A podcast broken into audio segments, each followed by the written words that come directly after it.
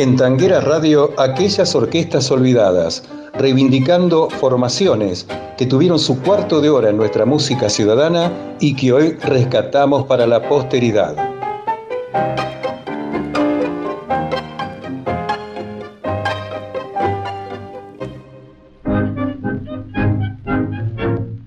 Personalísimo violinista del tango, Agelizao Francisco Ferrazano nació en Buenos Aires el 31 de julio de 1897.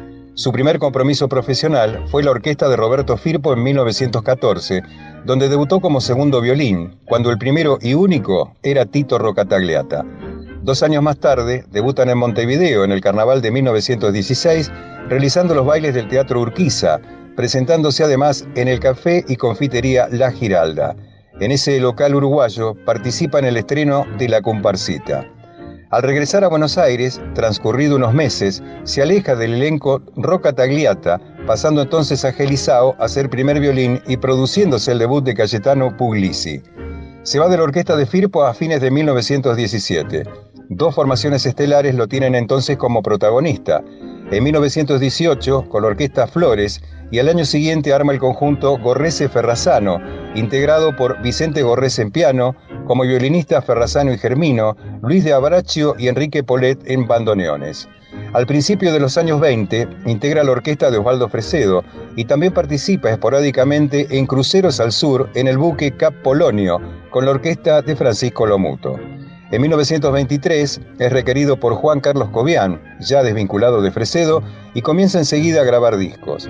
No se puede omitir la mención de aquel conjunto de notables cultores del tango, Juan Carlos Cobian en piano, Luis Petruccelli y Pedro Mafia los bandoneones, Agelizao Ferrazano primer violín, Julio De Caro segundo violín. A comienzos de 1925, Francisco Canaro lo apalabra para viajar a Europa. Seis meses más tarde, actúan en París. Ferrazano se convierte entonces en músico fundador de la famosa típica Víctor, formada principalmente para contrarrestar el alejamiento de Osvaldo Fresedo de ese sello grabador. Julio Polero, por su parte, nació en Colonia del Sacramento, Uruguay, el 22 de diciembre de 1898. Su nombre real era Julio Fava, violinista, pianista, compositor y director de orquesta. Entre sus obras se destacan, entre otros temas, Uno y Uno y Tiburón. Su padre era el barítono ítalo-uruguayo Emilio Fava, que utilizaba en su fase artística el de Emilio Polero, usando su apellido materno. Esa fue la razón por la que Julio Fava usó el nombre artístico de Julio Polero. De sus obras, Gardel grabó Cuando tú me quieras en París, que hiciera Ferrazano y Francisco Boigas y que Magaldi grabó en 1926. Una tarde que compuso con el mismo Ferrazano y letra del poeta Benjamín Tagle Lara, que Gardel grabó, acompañado de guitarras por José Ricardo y Guillermo Barbieri, y la última ronda, Vals con versos de Francisco Lozano. En 1926 formó con Angelizao Ferrazano la típica Ferrazano Polero, con la que grabaron para RCA Víctor. Ferrazano era el primer violín y lo acompañaban en ese instrumento Eugenio Nobile y Remo Bernasconi. Salvador Grupillo y Nicolás Primiani estaban en los bandoneones. Nerón Ferrazano, el violonchelista, Olindo Sinibaldi en contrabajo, Salomón Nisguritz en batería y Julio Porero era el pianista y codirector.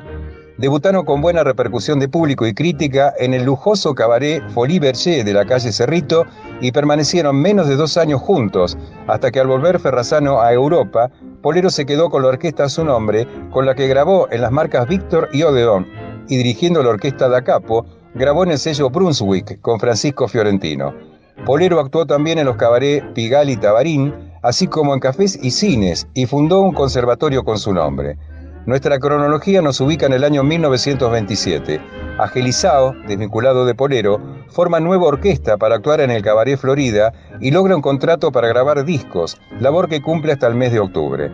En noviembre emprende nuevamente viaje a Europa desde Buenos Aires con una breve escala en Montevideo, para interesar a Héctor Mario Artola, por encargo de Eduardo Bianco, para que lo acompañara. Así fue, y ambos músicos embarcaron con destino final a París, donde arribaron en vísperas de Navidad. Se sabe que en Europa trabajó intensamente, formando parte de diversas orquestas, pero nunca regresó al Río de la Plata. Algún tiempo estuvo radicado en Italia, donde alcanzó a cumplir muchos años, donde también anduvo por el resto del viejo continente, África y Brasil. Falleció en Francia en 1976. Polero, mientras tanto, fallecía en Buenos Aires el 6 de octubre de 1966. En aquellas orquestas olvidadas por Tanguera Radio, escuchamos a la orquesta típica Ferrazano Polero, en esta versión instrumental del hermoso vals A tu memoria, música de Antonio Sureda y letra de Homero Mansi, grabado en el año 1927.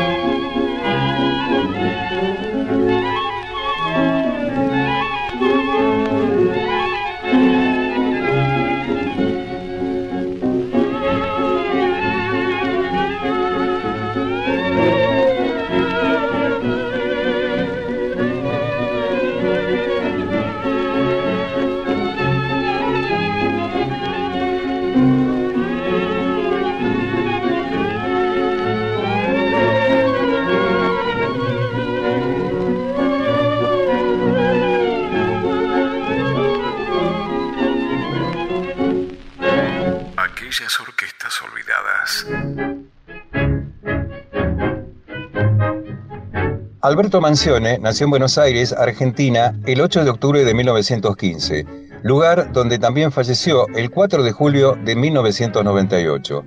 Su nombre de bautismo, Genaro Tórtora. Fue bandoneonista, compositor y director de orquesta. A los 15 años ya tocaba el bandoneón, pero como los ingresos que le proporcionaba la música eran escasos, tuvo varios empleos, entre ellos cargar y descargar mediarreces en un frigorífico. En 1934 tuvo su primer empleo de músico con el bandoneonista José Figueroa y su trío, cuyo repertorio incluía no solamente tangos, sino chacareras y otras obras ajenas al género. Después de tocar en Radio Mitre y hacer una gira con Figueroa, pasó a la orquesta de Armando Baliotti y a continuación se incorporó un tiempo al conjunto de Roberto Firpo, donde militaban el violinista Cayetano Puglisi, el pianista Carlos García y el cantor Ignacio Murillo. Seguidamente, por unos meses, al de José de Caro para tocar en la UAT de Olivos Las Brujas. Cuando en 1938 le ofrecieron un contrato para actuar en Palermo Palas, formó rápidamente un conjunto que bautizó Típica Armenonville y llevó como cantor a quien más adelante triunfó con el seudónimo de Floreal Ruiz. La actuación en ese local duró solamente tres meses y después, ya en 1939, Mancione formó con el bandoneonista Bernardo Álvarez la orquesta típica Los Dados Blancos, nombre que respondía a las camisas que usaban sus músicos, con unos dados bordados en el costado izquierdo, para darle un toque de fantasía, que estuvo actuando así durante dos años. El 25 de abril de 1942, inauguró con Aníbal Troilo el cabaret Tibidabo en la avenida Corrientes. A la noche tocaba Troilo y a la tarde Mansione, salvo los sábados en que la orquesta de Mansione estaba a cargo de ambas funciones, ya que Troilo actuaba en bailes. En 1949, Mansione tomó una prueba en Radio Splendid, buscando al reemplazante de su cantor, Alberto Carol. El postulante, José Justo de Lucci, que venía de actuar con orquestas modestas. Cantó Margot y fue contratado para actuar junto a Héctor Alvarado, con el nombre artístico de Jorge Ledesma. Debutó en el cabaret Côte d'Azur y cantó en Radio Splendid. Cuando Alvarado se desvinculó, lo sustituyó Francisco Fiorentino. A comienzos de la década de los 50, comenzó a trabajar como artista exclusivo de Radio El Mundo y continuó durante 16 años con los cantores Héctor Alvarado, Jorge Ledesma y Francisco Fiorentino. Actuaban en horarios centrales en los programas Estrellas a Mediodía, el Glostora Tango Club, reemplazando a Alfredo de Ángelis en vacaciones, y en los bailables de los fines de semana. Se presentaron en el local bailable Monte Carlo de Corrientes y Libertad y grabaron 18 títulos para el sello RCA Víctor con Jorge Ledesma. A fines de los 60 formó un cuarteto con el que se presentó en locales de los alrededores de Buenos Aires y más adelante realizó 23 presentaciones, siempre acompañando en este caso a Argentino Ledesma. Cuando su popularidad comenzó a ascender, incorporó a la orquesta al bandoneonista Roberto Vallejos, que lo superaba en conocimientos musicales, para que intervinieran los arreglos y orquestaciones que desde entonces fueron más elaborados y produjeron un mejor sonido.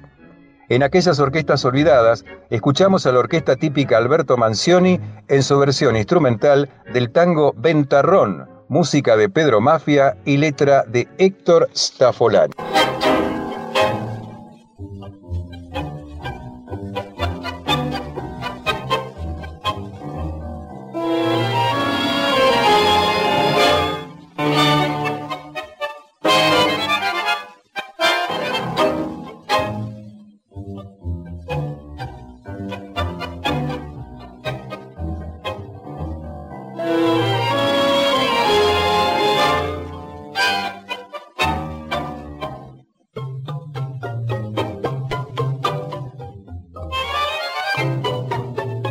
Aquellas orquestas olvidadas.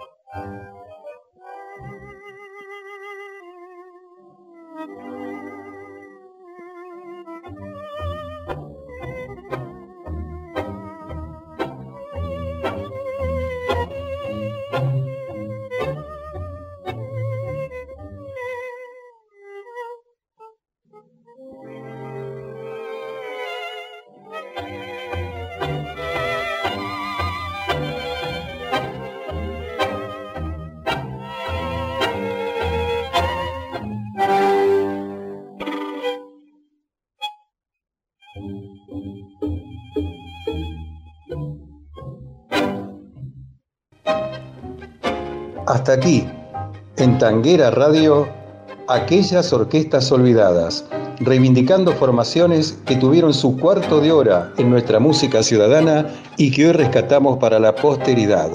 Oscar Orlando Mascareño le brinda un gran abrazo tanguero y les dice hasta la próxima.